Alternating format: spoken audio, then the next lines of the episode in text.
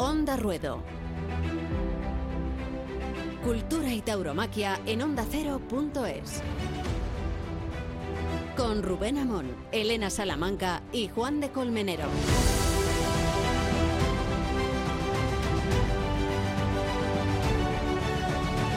Bueno, queridos Juan de y querida Elena, eh, estuve el otro día en las ventas por un cometido profesional perfectamente confesable, no nada de clandestino, y me alegró ver a los operarios que se ocupaban de acentar la plaza, o sea, de despojarla de las malas hierbas que estaban comiéndose los tendidos, de repintar los tablones y las tablas, de adecentar las banderas, de dar la idea de que las ventas empezaban a recuperar su esplendor. Y pensé, qué bien, ¿no? El motor de las ventas, que es el centro de gravedad de la tauromaquia de Madrid, de España y, y del mundo taurino, empezaba a reactivarse. Qué ilusión y qué frustración al mismo tiempo, ¿no? Porque, en efecto, el 2 de mayo va a haber un festival con las principales figuras del escalafón, ya lo conocen los aficionados. En cuestión de dos horas, esta mañana se han agotado las 6.000 localidades que salen a la venta y todos celebramos esta resurrección de la Plaza de Madrid, que es la primera plaza del mundo. Frustración, ¿por qué? Pues porque después de abrirse la plaza el 2 de mayo, no sabemos cuándo va a producirse el siguiente festejo. No sabemos si la empresa y la comunidad por fin van a llegar a un acuerdo que permita una explotación más o menos regular de la temporada. No sabemos si la empresa se va a reservar mantenerla paralizada para no ejecutar ese canon de 2,8 millones de euros a la que está condicionada la ejecución del contrato. Así que Madrid se abre al mismo tiempo que Madrid se cierra. Y resulta preocupante que ese acontecimiento del 2 de mayo vaya a convertirse en realidad en un mitin electoral de Isabel Díaz Ayuso, que apoya a los toros, eso no se le puede discutir, pero que se apoya en los toros tampoco parece que pueda discutirse. Así que nos vamos a ver envueltos en una especie de festival electoral. No se sabe dónde empiezan los toros y dónde termina la política. Y lo que es peor, al salir de la plaza, nos vamos a encontrar con un mitin autorizado de Vox, puesto que la Junta Electoral ha acordado que Vox tiene derecho a organizar en la explanada de las ventas a las ocho y media del 2 de mayo su último mitin de campaña. Esa es la encrucijada en la que nos encontramos los aficionados, querida Elena, querido Juan. Vernos involucrados en un festival electoral para salir de él y versenos confundidos con la despedida electoral de Santiago Bascal. Eh, la cuestión positiva que tiene el 2 de mayo es que habilita los espectáculos que vayan a organizarse en la Comunidad de Madrid, si es que la reunión del Consejo Interterritorial, Interterritorial previsto el miércoles lo autoriza. La consecuencia buena es que están anunciadas las ferias de Leganés y de Vista Alegre y también está anunciado un cartel al que luego prestaremos especial atención, no por la importancia de la plaza, que es Navalcarnero, sino por la importancia de la reaparición, que es la de Gonzalo Caballero. El 2 de mayo volvemos a los toros y el 2 de mayo se abren las ventas, pero no sabemos cuándo volverán los toros de verdad a la primera plaza del mundo.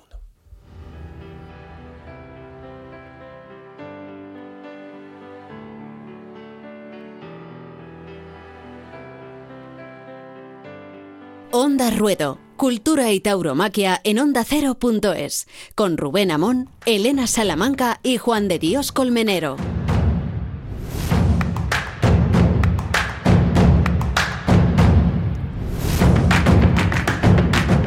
Bueno, tiene gracia que los tres aquí presentes nos ocupemos de la campaña política, que los tres seamos aficionados y que los tres nos sintamos un poco conmovidos y afectados por el uso que se hace la campaña. de los toros en la campaña política. En todos los sentidos, quienes quieren demolerlos, como han hecho explícito, por cierto, Pablo Iglesias anunciando que acabaría con el Centro de Asuntos Taurinos y todo lo que se le pusiera adelante, y con el uso electoralista, ¿no? Es ir a un festival para luego encontrarte con un mitin de Vox, ¿no? Sin quererlo ni comerlo, o como se diga, beberlo. Es que es curioso porque los dos partidos que los defienden o que los favorecen son los que se van a pelear entre ellos por defenderlos. Obviamente prefiero esa postura que la contraria, que la de Más Madrid o que la de Podemos o que no sabemos la de Gabilondo y el PSOE. Eh, pero obviamente eh, a mí me cabreó mucho que el, que el 2 de mayo volviesen los toros cuando la Comunidad de Madrid los había tenido prohibidos con nombre y apellidos, los había prohibido También hay que decir que entiendo que esta decisión de la Comunidad de Madrid fue totalmente consensuada con Plaza 1 para no tener que abrir la plaza, no verse obligados Mm. a abrirla y pagar el canon y todo este lío y este embrollo que habría que solucionarlo, pero evitó así que otras empresas pudiesen dar toros en la Comunidad la de Madrid comunidad, que se podían haber dado. Pero bueno, Ayuso devuelve los toros a la Comunidad de Madrid, obviamente eh, puestas las viras en el 4M y su beneficio electoral. Y me parece alucinante que al salir de los toros te encuentres con un mitin de Vox. O sea, es que es, es- una Rubén, locura. decía Rubén que nos ocupamos, nos ocupamos porque, porque en nuestra profesión, en nuestro oficio, nos ocupamos de la información De política, algo hay que vivir, ¿no? de la información política durante, durante todo el Degenerando, tiempo. hemos llegado degenerando a esto, ¿no? y, y luego, y luego, bueno, pues precisamente en una, en una, en una zona más de confort que era que era el asunto de la tauromaquia y que es, que es una pasión y que es una afición, pues también eh, la política se nos, se nos, meta ¿eh? casi, casi, casi a la fuerza, eh, como ha ocurrido en otras ocasiones. Bien, la política distorsiona todo, pero es que ya en campaña electoral y en esta campaña electoral en concreto polarizada, ya es una cosa mm, que solo faltaba eh, los toros. No ha habido San Isidro, no ha habido ni la posibilidad de acercarse o negociar para algún tipo de corrida distinta, aunque fue, fue, eh, fuera aparte de, de- de lo que es el ciclo de San Isidro.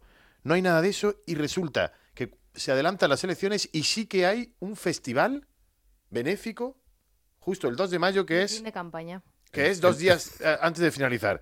Bueno, por favor, por favor, si yo creo que todos sabemos perfectamente qué opciones políticas y además de forma loable defienden la tauromaquia. Ya, lo sabemos, pero dejen de, de- de- saquen sus saquen sus manos de, de- Sus de este, sí. de este asunto, de este asunto, porque porque porque e- e- ese día las ventas, lo mismo que en San Isidro, cu- cuando van 20.000 personas, o ese día que está el 25%, hay gente de toda ideología, tipo, condición. Y, y- y la tauromaquia no es que no sea de nadie, es que es absolutamente de todos. Y patrimonializar eso, como hemos dicho en muchas ocasiones, yo creo que va en detrimento de la propia fiesta brava. Bueno, ya digo que el factor positivo que tiene el festival desde 2 de mayo es que sirve de banderazo a los espectáculos que van a poder hacerse en la Comunidad de Madrid, si es que no se corrigen las directrices del Consejo Interterritorial Ojo, sí. en función del crecimiento de los casos en la comunidad, como está sucediendo, porque estábamos hoy a 482 por 100.000 habitantes, que es un porcentaje altísimo, que Sí. ponen aprietos eh, la posibilidad de organizarse espectáculos más o menos masivos, con los criterios del 40% o máximo de 6.000 espectadores. ¿no? Sí, Eh, sí, es el miércoles, el miércoles lo sabremos que la Comisión Interterritorial de- con las Consejerías de Sanidad de todas las comunidades autónomas, porque Eso además es. es. es un criterio que se ha aplicado en Andalucía, ¿no? Con la, con la Feria de. Abril, con la Feria de Sevilla, es un criterio que se ha podido aplicar en, en muchos otros sitios y que se puede aplicar también en Madrid, es decir, que todavía es posible, no para un ciclo, eh, esto que era un festival y con unas determinadas condiciones, bien, pero que incluso la Comisión in- Interterritorial con los consejeros de Sanidad pueden decir que no es posible Bueno, hacerlo. la semana pasada ya dieron un poco patada para adelante. No quisieron Sí. enfrentarse a la situación de decir Sí. no a espectáculos, porque hay muchos más espectáculos, como hemos visto en Barcelona, el Conde Godó bastante criticado el tema del público en las gradas. Sí. Que ojo, eh, eh, estoy completamente a favor de ver esas imágenes. Sí. Eh, la gente va con su Sí. mascarilla, está sentado al aire libre, eh, parece y está comprobado que es donde mejor, donde peor, eh, o sea, donde mejor estás, donde menos riesgo Yo he tienes. estado en los toros eh, eh, durante Lo la es pandemia que en varias dejen ocasiones en los toros hacer lo mismo. y me sentía más seguro que en Yo ningún no quiero otro lugar. ¿eh? criticar al Conde Godó, al, al torneo, quiero que en los toros dejen hacer. Ni el Conde de Godó, ni incluso, ni incluso los numerosos espectáculos no al aire libre, precisamente. Todos los culturales estaban autorizados en la Comunidad de Madrid. Exactamente. Teatrales, Teatros, operísticos, en Ópera, cines. museos, El teatro. etcétera, etcétera. Yo estoy feliz y ahora en Sí. interior. Y con unas es y con unas medidas de seguridad completamente. Yo he estado en los toros durante este tiempo, excepto en Madrid, en muchos Claro. sitios. Excepto en Madrid, en muchos sitios. Y Sí. precisamente bueno, se podía haber hecho, pero se podía haber hecho antes, de esta manera, no aquí en la campaña electoral. Lo que no significa, insisto, en que me parece, y lo hemos dicho también en otras ocasiones, que quien da la cara, quien da un paso en- al frente, que son determinadas opciones políticas, hay que decirlo, sí, en la defensa de la tauromaquia, porque las otras ni siquiera Prefiero se... esta discusión que la Ni otra. siquiera se Yo- plantearían este yo- asunto. Está muy bien, pero quiero decir que si- yo quiero ir a los toros en paz.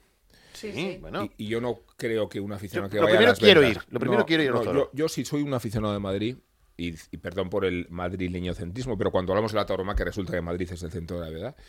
Eh, quiero saber que si voy a las ventas no estoy yendo a un mitin electoral. Quiero saber que No, si voy claro. a las ventas Por supuesto. es el inicio de una temporada en la Plaza de Madrid. Pero es que si la presidenta de la que Comunidad se ha de Madrid va- si la presidenta, perdóname, Rubén, si la presidenta de la Comunidad de Madrid va ese día a los toros, tiene su pleno derecho y no creo que vaya a dar un mitin. No, yo, yo creo que va a dar un mitin, efectivamente. Pero bueno, pero yo digo que lo que esperaba yo de la reapertura de la plaza es que efectivamente la plaza empezara a caminar, no a que se cerrara el mismo día que se abre, que es uno de los riesgos que tenemos de delante. la empresa, ¿no? y de o sea, la presidenta abre la plaza y ahora ustedes, no, o sea, porque a Vista ver, Alegre empieza a caminar. Ya, Elena, pero la, la Comunidad de Madrid es titular del inmueble y, de la, y de la- sí, del claro. canon con el que una decir empresa privada y, y creo que llevamos dos años en una situación de limbo Ah, bueno, claro. de acuerdo con la cual no se han hecho obras en la plaza. Totalmente de Podría acuerdo. haberse aprovechado el tiempo para eso. Y aparte de no haberse dado, hecho obras, no se ha resuelto el contencioso de la administración con la empresa para que se flexibilice el contrato de Sí. explotación en circunstancias co- como existen en la pandemia. Eso no se le puede presionar a Plaza 1 Sí, la con la ejecución de un canon, ¿no? De- para una temporada precaria. Y creo que la falta de flexibilidad de la administración con la empresa y, la posición de la empresa también un poco arrogante en no querer modificar o todo o nada, nos ha conducido a que vamos a ir al 2 de mayo a Madrid y no sabemos cuándo vamos a volver. Y es la plaza de las ventas, ¿eh?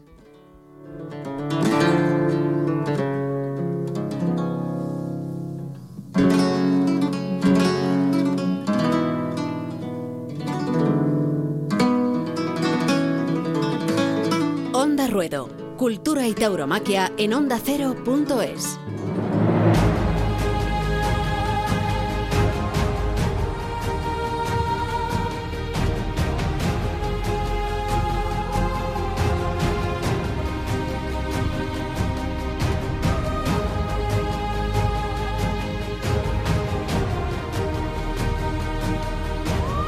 Pues decíamos que hay una plaza de la Comunidad de Madrid que da toros el 29 de mayo. Torea Enrique Ponce, se lidian ejemplares de Juan Pedro, Juan Pedro Domecq, pero el motivo que nos emociona, que nos conmueve, que nos alegra, es que en el mano a mano de esa tarde va a hacer el paseillo Gonzalo Caballero.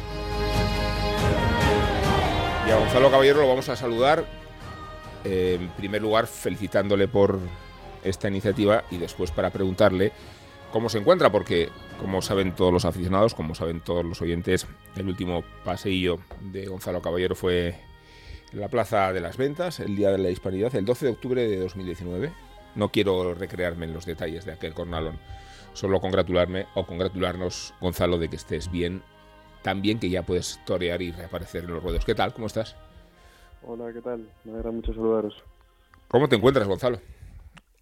Pues bien, la verdad que, que bueno, eh, después de tanto tiempo luchando y, remando un poquito mar adentro, pues ya por fin tener una fecha y, la sensación de, de poder volver a vestirme de luces de- después de todo lo vivido, creo que, me siento un afortunado y me siento muy feliz. ¿Qué ha sido lo más difícil de, de este periodo de, de espera y de preparación y de convalecencia? Porque fu- fueron muchos meses, ¿no? Muy complicados. Pues sí, yo me acuerdo de, una frase que me dijo el maestro Avellán en la UCI cuando ya empecé a mejorar y, ya, bueno, pues ya no se temía por mi vida. Eh, me dijo que la jornada iba a ser muy dura de recuperar físicamente, pero que sobre todo psicológicamente era donde iba a tener que hacer el trabajo, ¿no? Y, y bueno, eh, la verdad que, que físicamente pasó un calvario, ¿no? De operaciones, de mucho tiempo de lucha, todavía tengo secuelas, una lesión que, que me va a acompañar de por vida, pero, pero bueno, el, el trabajo ha sido interiormente y, y no te engañaría si, si he pasado momentos pues que realmente creía que no iba a poder, pero bueno, al final creo que da un poco con la clave de lo que significa ser torero y, y me siento muy orgulloso, ¿no? Al final te das cuenta que estás en una profesión que, que trasciende y que va más allá de tu propio ser, de, tus propias intenciones y de tu propia fuerza, ¿no? Y, al final cuando uno decide ser torero entrega su cuerpo y, y, su interior a, a algo mágico, ¿no? Que es, que es esta profesión que, que es la más bonita que hay. ¿Cuánto, cuánto has estado cerca, Gonzalo, de, de- de decir no, no puedo? Pues sobre todo en, en la UCI, ¿no? Cuando me desperté del, del coma inducido en el que estaba, en ese momento que me acuerdo que, que, me entra- que entraron todos los doctores y me dijeron que, que bueno, que habían conseguido salvarme la vida y, en principio haberme salvado la pierna, pero que tenía un fallo renal muy grande que iban a tener que enchufarme a una máquina de diálisis de forma ininterrumpida y, y, indefinida, ¿no? que llega a estar hasta 35 horas seguidas en, dos o tres ocasiones y, en, sobre todo el primer día ese que me, que me conectaron a la máquina que cuando empezaba a ver salir esa sangre ¿no? y, y esa sensación de frío y metido debajo de tres edredones y, y con un cañón de, calor y, y tiritando de frío, pues ahí sí que, que, tuve la sensación de que se había perdido ya ya no el torero, que en ese momento era lo que menos importaba, sino la persona, ¿no? que sentí que no tenía fuerzas ni, ni para salir de aquello ni para superarlo y, ni mucho menos me imaginaba delante de un toro. ¿no? Y, bueno, creo que, que el camino que, que se ha recorrido hasta llegar a ese cartel, ¿no? Hasta que ponga Gonzalo Caballero en un cartel de toros ha sido precioso y he tenido la suerte de apoyarme en, gente que, me ha demostrado una lealtad y un cariño único, ¿no? Y, y bueno, quizá yo creo que soy uno de los únicos beneficiados de esta situación de, de, la pandemia, ¿no? Que con esta desgracia que hemos vivido mm. he tenido más tiempo para, para poder recuperarme y, y sobre todo para tanto, tanto físicamente como, como psicológicamente. ¿no? Supongo que hay un momento decisivo y es cuando te pones delante por primera vez. Eh, ¿Cuándo percibes que tienes la seguridad, la, la, fortaleza física y psicológica para tirar para adelante? Imagino que cuando toreas por primera vez, ¿cómo te sentiste en el campo? Pues eh, bueno, son, varias sensaciones. Al final, con, con la vaca, bueno, pues fue un poco como me acuerdo que lloré incluso, ¿no? Pero sobre todo ya cuando empiezas a tener un poco la sensación de ya de que va en serio es cuando me puse delante otra vez por primera vez de un toro, que ahí ya las, las emociones son otras, ¿no? Y, y ahora que ya me veo acartelado, pues bueno, ahora me va a tocar seguir porque honestamente te digo que no he, no he sido capaz de volver a vestirme de, luces ni, ni en el campo ni en, ni en mi propia casa y y bueno, creo que eso va a ser bonito, ¿no? Que la última vez que, estuve vestido de torero me, arrancaron el vestido, como sabes que lo hacen en las enfermerías y, y, bueno, esa sensación de volver a vestirme de torero y, y volver a sentirme a sentirme vivo creo que, que bueno, de tener que, ser fuerte de mente para, para no dejarme llevar por las emociones. Mm. Están conmigo Juan de Dios Colmenero y Elena Salamanca, que, se incorporan a esta conversación. ¿Qué tal, Gonzalo? ¿Cómo estás? Soy Juan de Colmenero. Mm, acaba, de decir, me va, me va a tocar seguir, ¿no? Y, sacar esa fuerza, bueno, pues eh, después de todo lo que lo que nos has contado y, me quedo también con la parte positiva, ¿no? Me, gusta ser así, ¿no? Te, te, has sentido acompañado, te has sentido arropado, le debes esa lealtad a mucha gente y, y, te toca seguir efectivamente no solamente por esa gente, sino por la mucha gente que ese día estaba, estábamos en la Plaza de Toros de las Ventas, por mucha gente que eh, estaba empezando a despertar Gonzalo Caballero, sobre todo entre gente joven. Y esto eh, fue una cosa que se empezó a comentar y, y, que yo creo que es algo muy, muy positivo. Se lo debe también a toda esa gente, ¿no? Pues sí, te, te agradezco mucho esas palabras y la verdad que, que sí, que esa ha sido la fuerza un poco, ¿no? Creo que el cariño que he sentido de tanta gente, al final que te pongan de ejemplo, ¿no? Y como dices tú, de tanta gente joven que, que, que, bueno, ahora que he tenido mucho tiempo, pues me he parado a leer los mensajes que, que me, han, me han enviado en, la, en las redes sociales y te cuentan que, que te sirves de ejemplo en, en los problemas que tiene pues, todo el mundo al final.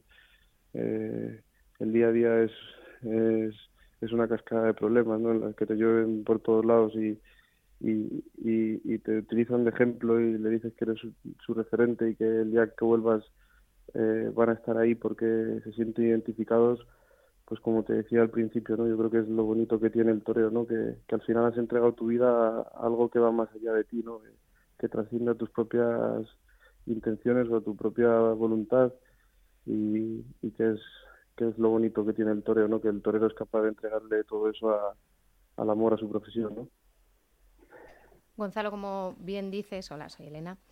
Em, eh, estás muy cerca de toda esa gente, ¿no? Eh, utilizas mucho las redes sociales, que es algo que a mí me, encanta, que los toreros estéis ahí enfrentados a, toda la gente, porque soy consciente, lo sé, que no es fácil, pero es verdad que tú haces una labor fundamental. Bueno, son más de 85.000 seguidores los que tienes en Instagram y como bien dices, ahora tienes más, has tenido más tiempo, has podido tantear mucho, ¿no? A esa gente que te escribe, obviamente habrá otros comentarios que no nos gustan, pero mm, tampoco nos importan, a quien hay que fomentar y, hacer caso a toda esa gente que te sigue, que tú haces esa, esa gran labor. Quería saber también eh, ¿cuánto estás metido en la vida que externa al torero, ¿no? a una campaña, hablábamos de una campaña política en Madrid, tú eres de, aquí, tú vives aquí en Madrid, o, de la Superliga, por ejemplo. Eh, ¿Cuánto estás metido en los temas del día a día, de la gente y de la gente joven también?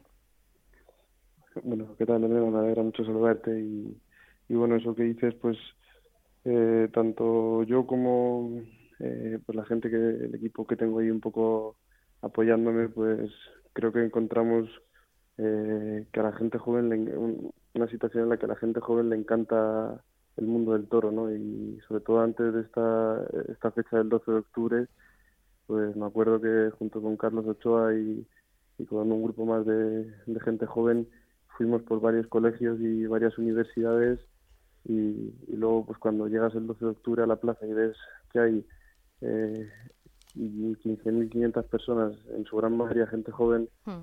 pues eh, encuentras, o sea, te encuentras realizado y todo ese tiempo que inviertes te das cuenta que ha merecido la pena y, luego cuando se da una tarde como esta que, bueno, quizás eh, fue muy al extremo lo que sucedió, pero ven que el toreo es, es verdad, ¿no? Es entrega, que, que se puede vivir o morir y, y y ahora en este momento, pues como te decía antes, creo que, que, con mi vuelta es demostrarle que, que, el torero es capaz de ir a la muerte y volver de ella, ¿no? Creo que es, que es algo que, que si somos capaces de acercar a la gente joven, por supuesto que, le llama la atención, ¿no? Porque es un espectáculo en el que más verdad hay y, y, bueno, pues según qué situación, pues, eh, por ejemplo, en la pandemia me acuerdo que todos los días dedicaba una hora eh, a mandarle vídeos a la gente que me pedía, a contestar mensajes y, creo que, el ser cercano a esta gente joven y, luego enseñarles lo que los valores que tiene el toreo, pues creo que, es la mejor manera ¿no? de, de llenar esas plazas pues de lo que nos vamos a nutrir el día de mañana, ¿no? Gonzalo te preguntaba también eh, cuánto estás pendiente de una campaña electoral o de la polémica de la Superliga, tú que eres muy futbolero, y del Atleti, que está ahí, metido también. ¿Cuánto te interesa? ¿Cuánto, ¿Cuánto estás pendiente de todo esto?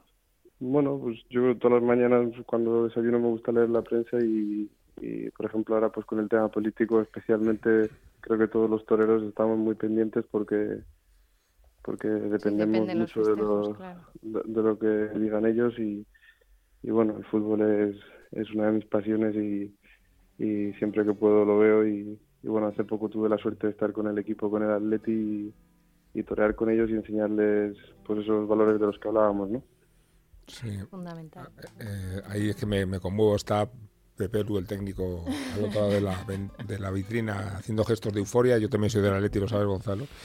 Y voy a hacer un poco de propaganda de mi libro, no por presumir eh, el fin de la fiesta se titula. Eh, ah, no, Juan de Elena.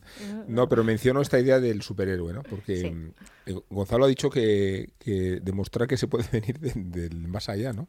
Hmm. Eh, que es la categoría del superhéroe, ¿no? En, tiempos de héroes impostores, ¿no? De cualquiera puede ser un héroe, cualquiera tiene al alcance de salvar un gato de una cornisa. O sea, hay que hacer muy poco para ser un héroe y cualquiera podemos serlo, ¿no? Desde esta perspectiva democratizadora del heroísmo. Y en cambio Gonzalo nos demuestra que se puede venir del más allá, de ultratumba. ¿no? Él, yo no soy nada morboso además con, con, esto, todo lo contrario, me parece que es un, un ejercicio de optimismo y de vitalidad, ¿no? Gonzalo, la, la, capacidad de haber venido de donde vienes, ¿no?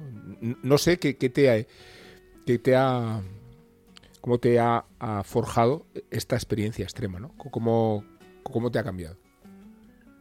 Pues, pues sí, la verdad que, que como te decía, eso es algo que está ahí siempre, ¿no? Y, más en, en, esta época reciente en la que, por desgracia, dos, dos compañeros pues han perdido la vida en ese momento y, que tú te piensas que, que, nunca te va a llegar a ti, ¿no? Y, sobre todo, a mí lo que me gustaría destacar es ese momento en el que, bueno, yo creo que lo hablamos hace, hace un tiempo que, lo comenté, bueno, Máximo García Padre lo dijo que, que había estado unos minutos muerto en la enfermería, nueve, y, y yo me acuerdo de esa sensación que tenía cuando, cuando dije decirle a mi madre que la quiero, la sensación final que tenía era una sensación de honor, de, orgullo, de, decir ha sido eh, vestido de torero y, en la primera plaza del mundo, en la plaza en la que creo que merece la pena todo y digo, mira, por lo menos voy a tener una estatua ahí fuera para toda la vida, ¿no? Hmm. Y ese, sentimiento de orgullo, eh,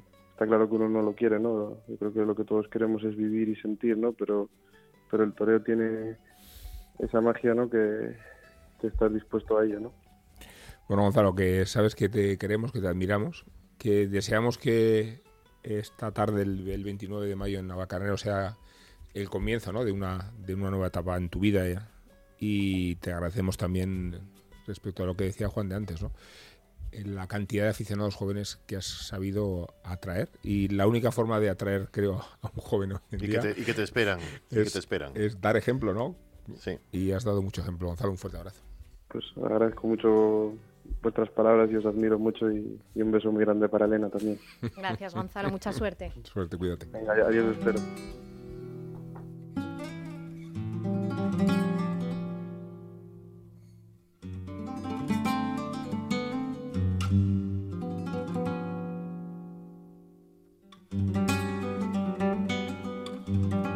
Onda Ruedo Cultura y tauromaquia en onda ondacero.es. El toro, el campo, la lidia.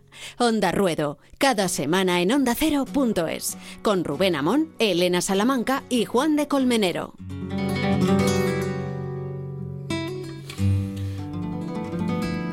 Fíjate, decía Gonzalo Caballero que estuvo nueve, minutos muerto. No sé cuántos segundos estuvo vivo José Cuberollillo y no viene gratis comentarlo. Eh, hablamos de José Cubero porque Alfonso Santiago ha escrito un libro sobre él que se llama Por siempre Guillo, que demuestra que Alfonso tiene su memoria arraigada en los 80 y que nos recuerda en este libro la memoria que hay que hacer de un torero tan grande como lo fue Guillo, quizá con el peligro de que si nadie se ocupa de evocarlo, nos terminemos olvidando de él. Alfonso, ¿qué tal? ¿Cómo estás? Muy buenas tardes. Encantado de hablar con vosotros y sobre todo de Gillo, ¿no? La verdad que, como tú dices, tengo muy arraigado mis recuerdos en esos años 80 y después de la memoria de los 80 a la que hice referencia hace un par de años, pues me quedaba la cosa de Gillo, ¿no? Siempre lo he tenido muy presente. Y, al final es lo que tú dices, ¿no, Rubén? Eh, rendirle este tributo, este homenaje para que nos sigamos acordando de él durante muchísimo más tiempo. Es que fue un torero muy grande, ¿eh? e independientemente del matiz de, heroísmo ¿no? que, a un torero joven le concede eh, esta experiencia prematura y dolorosa. ¿no? Gillo llegó a tiempo de hacer grandes cosas. Sí, sí, sí, desde luego que sí de Gillo siempre se ha escrito y se ha hablado y se le ha recordado no por, por esos últimos diez minutos de, Colmenar Viejo, ¿no? que quizás eh, es importante recordarlos, ¿no? pero sobre todo porque fue capaz de dictar eh, una de las más eh, de las faenas más importantes de su de su trayectoria. Pero como tú bien dices, lo importante de Gillo es poner en orden todo lo que fue capaz de conseguir, pues en un espacio de tiempo bastante corto, ¿no? Y consiguió mucho, consiguió mucho y muchas veces con muchas cosas a la contra. Eh, había un cierto sector de, de prensa eh, oficialista eh, con algunos de los críticos más influyentes de la época que no se lo pusieron nada fácil e incluso la afición ¿no? o parte de la afición también tardó en entender el mensaje de, de Gillo pero con todo pudo y al final, pues en esa primavera del 83 hasta la muerte desgraciada y prematura de, del 85 consigue muchísimas cosas, ¿no? Y sobre todo consigue eh, mantenerse fiel a un concepto del toreo que quizás es lo que más, en ese momento quizás, o por lo menos a mí, lo que más me llamó la atención. Sí, hablas de un concepto del toreo eh, esencial, ¿no? Eh, diríamos que un torero corto en el mejor sentido de la palabra, porque yo era la Verónica, el natural, sí, sí, sí. la rotundidad del toreo puro, ¿no? Efectivamente, yo también lo, digo en el libro, ¿no? Que, que, fíjate, eh, mm, yo creo que voluntariamente, porque él eh, hay que recordar que es el primer matador, el primer noviero que sale de la Escuela Taurina de Madrid, que se convierte en matador de toros con apenas 17 años eh, recién cumplidos, y sale con un conocimiento muy amplio de tauromaquia en, la escuela, ¿no? En cuanto a, suertes, con el capote, con la muleta, incluso en la época de los príncipes del toreo banderilleaban. Sin embargo, él conscientemente, pues eh, ese, ese conocimiento de tauromaquia se la va reduciendo a un número muy reducido de suertes pero en ellas ahonda y sobre ellas eh, pues construye un concepto del toreo basado en la pureza, en la hondura y en, y en la verdad, ¿no? que al final es lo que más eh, recuerdo dejo de, de Gillo. ¿no? Los principios del toro, ¿cómo impresionan esas imágenes, no? Alfonso de Gillo, Lucio Sandini, maestro. Esa terna malograda, ¿no? Por, por diferentes motivos. Sí, la verdad que sí. Además es, es curioso, ¿no? Porque porque Gillo, eh, yo creo que no fue un niño prodigio, no fue simplemente un torero que nació el toreo de pues pues pues siendo un niño, ¿no? Pero pero con unas cualidades que ya desde, desde la primera vaca eh, que él toreó en, en, la, en la venta de Levatán, eh, en, las instalaciones en aquel momento de la Escuela eh, Nacional de Tauromaquia, pues llama la atención, ¿no? Pero es curioso, ¿no? Porque al principio se le, se le destaca su raza, su humor propio, pero yo creo que Gillo tenía un concepto muy definido desde, esos primeros años y al final terminó toreando como yo creo que, él siempre pretendió torear, ¿no? Pero qué época más bonita esa de, de, pues, los primeros años de la escuela y con esa, esa trayectoria unida a la de Julián Maestro y Luis Sandín, que luego, pues, el futuro cada uno les depara una cosa distinta, ¿no? Pero siempre han estado unidos y seguirán unidos, ¿no? En ese recuerdo de los príncipes. ¿Qué, qué has descubierto que, que, no supieras o que habías olvidado indagando tanto en la ciudad de Gillo? Pues sobre todo lo que te he comentado antes, Rubén, eh, las tremendas dificultades que tuvo Gillo, eh, porque visto con el tiempo, pues eh, parece que, bueno, pues como hemos dicho, no consiguió muchas cosas, triunfó en muchas plazas, pero pero no lo tuvo nada, nada, nada fácil, ¿no? porque empezó desde el principio hasta el final, de la mano de Tomás Redondo, un apoderado independiente, además un apoderado que no venía del mundo del toro, ¿no? Y que algunos críticos de entonces le llamaban con bastante de manera despectiva el vinguero, ¿no? Le llamaban el, el vinguero, ¿no? Y, y, yo he querido, fíjate, he querido en el libro hacer eh, o, reproducir tres o cuatro crónicas eh, de cuál fue su debut o la reacción de algunos críticos, en este caso como Alfonso Navalón, por ejemplo, cómo reaccionaron ante el debut de, de Gillo en Madrid. ¿no? Y, y hoy, hoy es impensable que alguien pueda escribir de esa manera eh, de un novillero que se presenta en Madrid. Eh, hoy que muchas veces los toreros se quejan un poquito de la crítica, eh, o sea, que yo no era una crítica, que yo era destrozar a un chaval que con 15 años se presentó en las ventas, ¿no? Afortunadamente luego dieron su brazo a torcer todos esos críticos, ¿no? Pero respondiendo a tu pregunta, ¿no? Es eso, ¿no? Quizás esa dificultad eh, que, yo no la recordaba. Eh, lógicamente, cuando Gillo muere, yo mm, eh, tengo 15 años, sí le vi torear, pero con el paso del tiempo y sobre todo a la hora de preparar el libro es cuando empiezas a ver las tremendas dificultades con las que se encontró Gillo para al final llegar a donde llegó, ¿no? Y llegó muy alto, la verdad.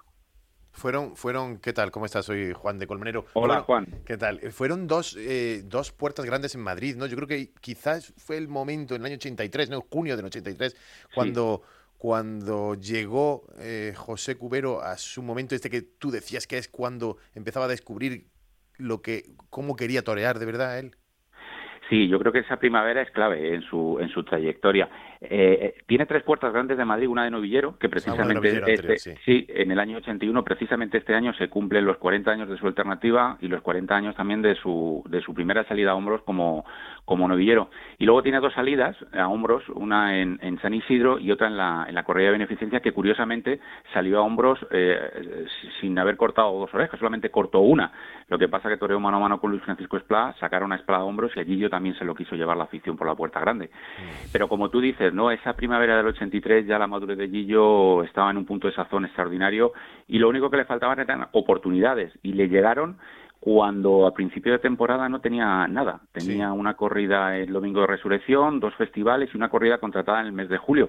No llegó a un acuerdo con Manolo Chopera, el domingo de resurrección no tuvo suerte y luego poco a poco fue cogiendo sustituciones hasta que consiguió este éxito. Pero quizás esas sustituciones le llegaron en el mejor momento en cuanto a su madurez profesional. Sí, sí, porque no lo tuvo, como decías antes, no lo tuvo nada fácil, ¿no? Tuvo que nada, trabajárselo bien, ¿no? Mucho, mucho, mucho, mucho. Eh, pero bueno, a, fuerza de, sobre todo, reivindicar lo que él quería significar en el toreo, mm. eh, y que era, mm, pues, pues eso, primero, dignificar un poco cómo los toreros tienen que estar en la profesión, ¿no? Porque en ese sentido, cuando él ya consiguió el éxito, hombre, pues había una serie de imposiciones a las empresas porque él no quería contratarse de, cualquier manera.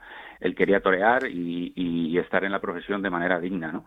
Y luego la independencia del apoderado que quizás fue lo que más daño en ese sentido le hice. Dicen, dicen, lo que pasa que eso fue una cosa que nunca se llegó a, despejar esa, esa incógnita, que en el año 86 iba a cambiar de manos, iba a ser apoderado por, por unos empresarios apoderados influyentes, pero que ante la muerte en agosto del 85 de Gillo aquello quedó simplemente como, como rumores, pero parece ser, parece ser que había una posibilidad de cambio de rumbo en cuanto a la dirección de Gillo.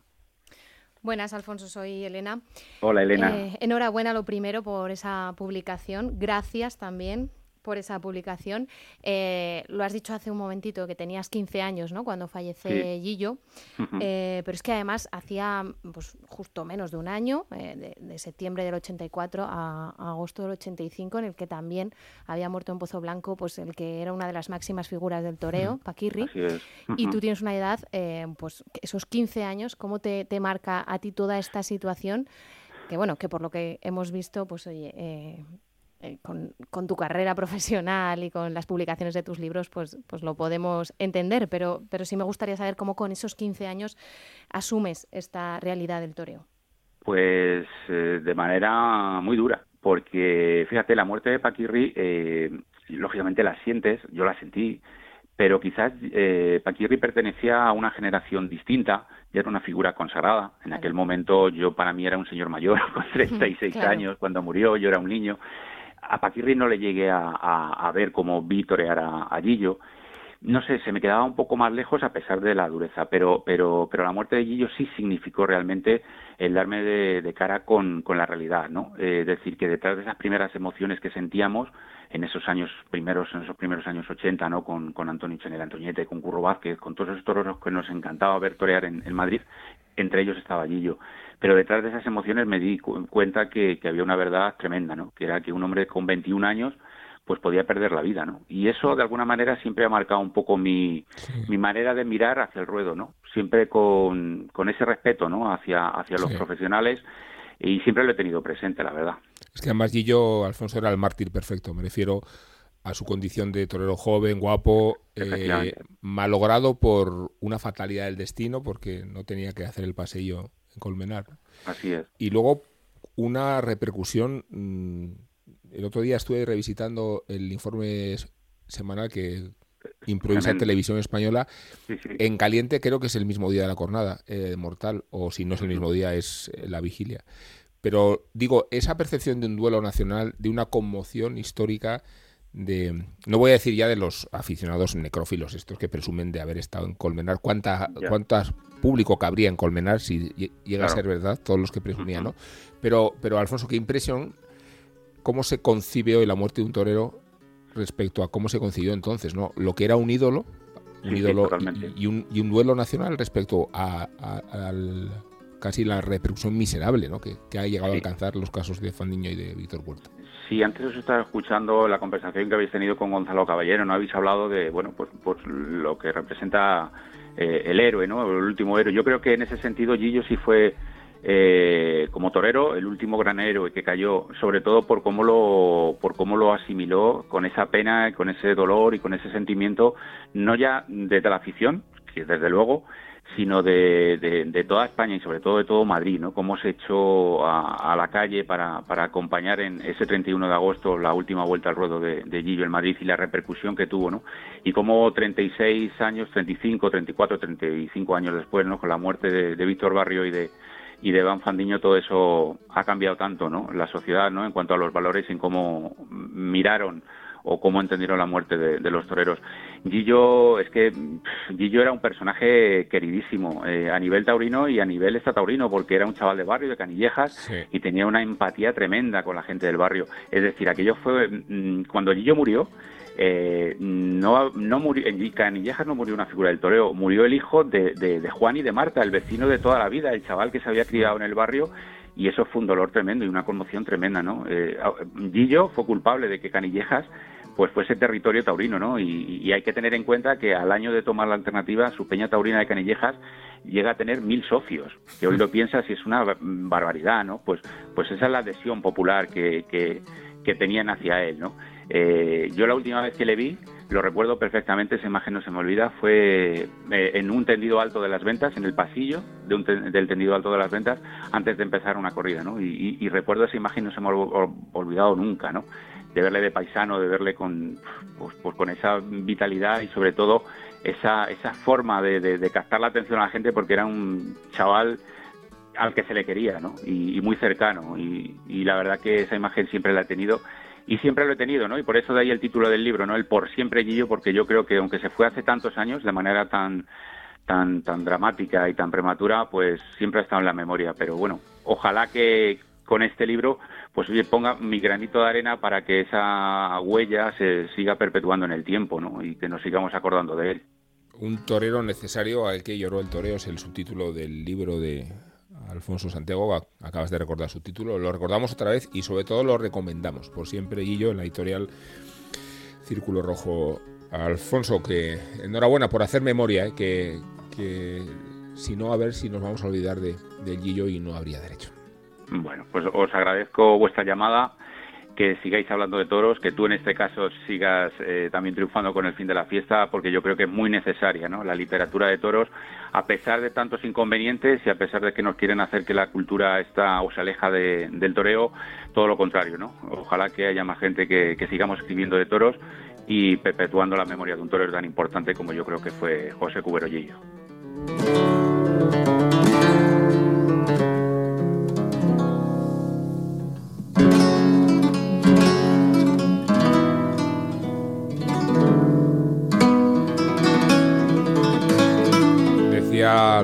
Alfonso Santiago que Guillo fue el primer matador de toros de alternativa que dio a luz la escuela de tauromaquia, pero las escuelas de tauromaquia tienen mucha historia y para eso vale esta máquina que tenemos aquí, que es el túnel del tiempo, esa puerta que de la mano de Juan de Dios Colmenero nos lleva a recuperar historias del pasado.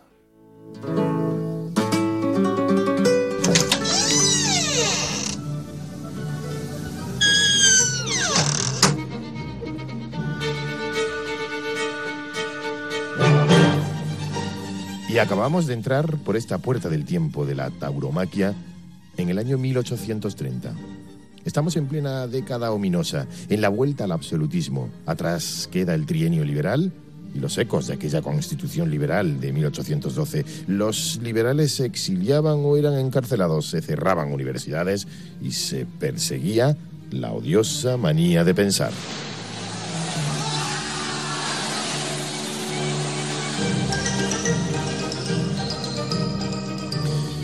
Y en mitad de este desorden se cuela un hecho histórico, la creación por primera vez de la Escuela de Tauromaquia en nuestro país. Parece que fue consejo del conde de la Estrella, gran aficionado a la fiesta, el que impulsó a Fernando VII a proponer su gobierno la creación de esta escuela de tauromaquia. En 1830 recibió el conde el encargo oficial de redactar el informe sobre su necesidad y normas de funcionamiento, en el cual se recomienda la ciudad de Sevilla como sede oficial de la escuela.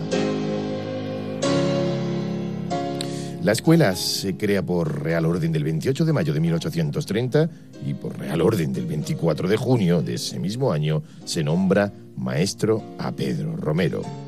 De entre sus alumnos, solo uno destacó de modo extraordinario, Francisco Montes Paquiro, y otros dos le siguieron en fama, Francisco Arjona Cúchares y Manuel Domingo Desperdicios. Francisco Montes Paquiro nació en Chiclana. 1804 y fue el alumno favorito de Pedro Romero. Alto, fuerte, elástico, de largas patillas, fue torero romántico por excelencia. Fue un genio de su arte que dominaba todos los estilos. Podía ser dominador y sobrio como los rondeños y como los sevillanos, barroco y luminoso.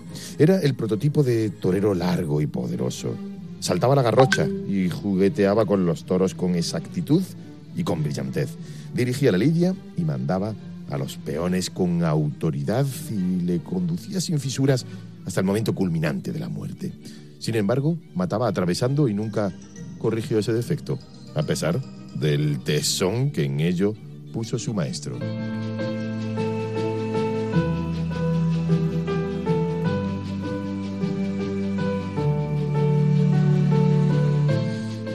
Paquiro dictó una tauromaquia, la de 1836, inspirada en Pepeillo y posiblemente en el minucioso informe del Conde de la Estrella, que es un compendio de su extensa sabiduría torera.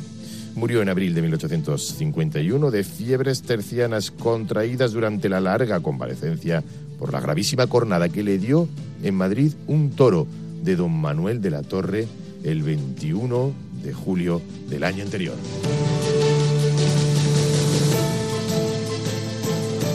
El otro discípulo, Francisco Arjona Cúchares, aunque nacido en Madrid, se le tenía por sevillano, porque sevillano era su linaje. En Sevilla se crió y sevillano era su alegre y bullicioso estilo de torear. Sus coetáneos le reprocharon la utilización de la mano derecha en el toreo de la muleta. Conoció a los toros tan profundamente e hizo gala de tal habilidad para hurtarse de ellos que nunca, nunca sufrió una cogida.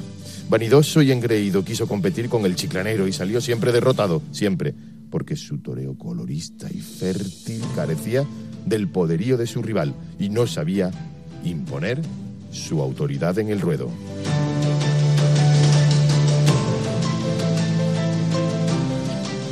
Y por último, por último, Manuel Domínguez, desperdicios. Natural de Gelbes, en Sevilla. Pedro Romero dijo de él que no tenía desperdicio, de donde su mote, aunque otros afirman que fue él mismo en el puerto de Santa María donde un toro le sacó el ojo izquierdo y cuando Manuel Domínguez fue a recoger el despojo en un pañuelo dijo, va, desperdicios.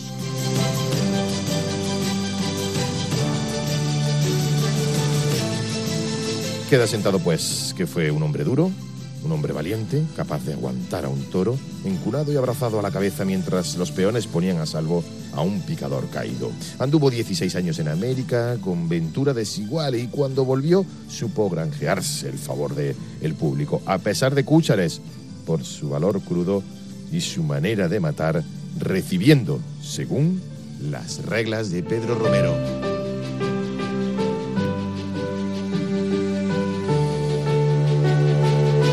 Y esta es la historia, la taurohistoria de la primera escuela de tauromaquia en España, que quizá nunca dio el fruto de sus fundadores, que sus fundadores quisieron y le apetecía, porque los propósitos del conde de la estrella y la maestría de Pedro Romero chocaron siempre con las intrigas del asistente Arjona. Pero con el paso del tiempo, sirvió y quedó para la historia, para la taurohistoria, la Escuela de Tauromaquia en España. Cultura y Tauromaquia en Onda Cero.es, con Rubén Amón, Elena Salamanca y Juan de Dios Colmenero.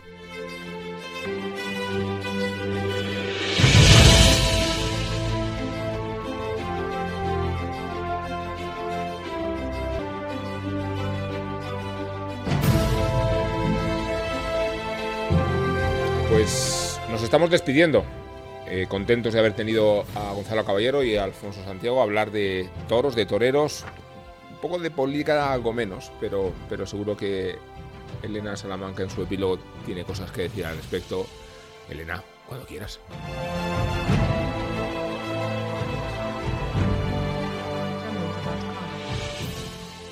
Pues los toros también están en campaña, Rubén. Y no digo los partidos políticos, digo los toros o los ganaderos. Esta historia merece un cariñoso aplauso por el tema del ingenio.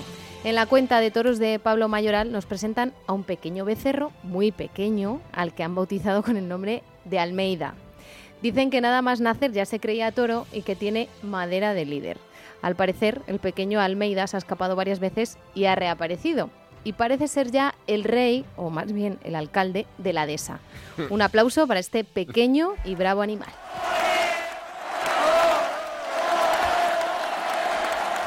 Vaya, vaya, seguimos en ese punto en el que dependiendo del espectáculo que se desarrolle el virus es más contagioso o menos. Por ejemplo, en el torneo de tenis con Godó celebrado en Barcelona, ni metro y medio ni estrictas normas de seguridad. Tranquilizar, tranquilidad y favorecer el evento. Y entonces en los toros, con un público muy similar, silencioso, respetuoso, según la OMS, Fernando Simón y la Junta de Andalucía, parece que el COVID taurino es altamente contagioso, se propaga con mayor facilidad y tiene unas consecuencias letales. Las de la discriminación, claro.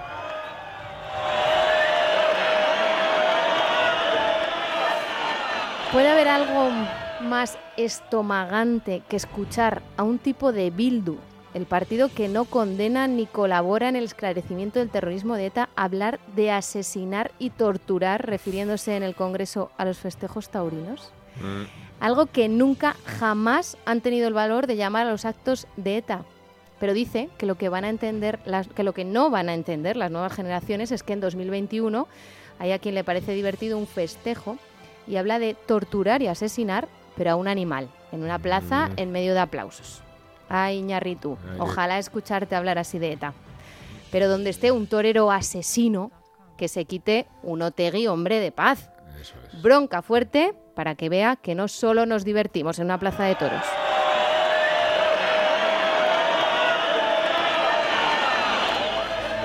Calladita estás más guapa, es lo que parecen decirle algunos a Lea Vicens tras su explosión ante los micrófonos de Movistar Plus contra Rafael Peralta Revuelta. La historia completa solo la saben los dos, pero es obvio la distancia entre comentarista y rejoneadora. Lea no pidió nada que no le corresponda, un trato equitativo y objetivo, y aclara que es una situación que viene de lejos. Así lo ha plasmado en un comunicado. Sorprendió el arreón en directo por coger alguno desprevenido y descolocado, que en esto de los toros es todavía peor. Lea ya lo ha explicado, esperamos la respuesta del señalado. Es poeta, así que no nos importaría que sea en verso, pero que nos quede claro, como habló Lea, que para ser francesa menuda capacidad tiene para utilizar el castellano. Dos orejas para la amazona.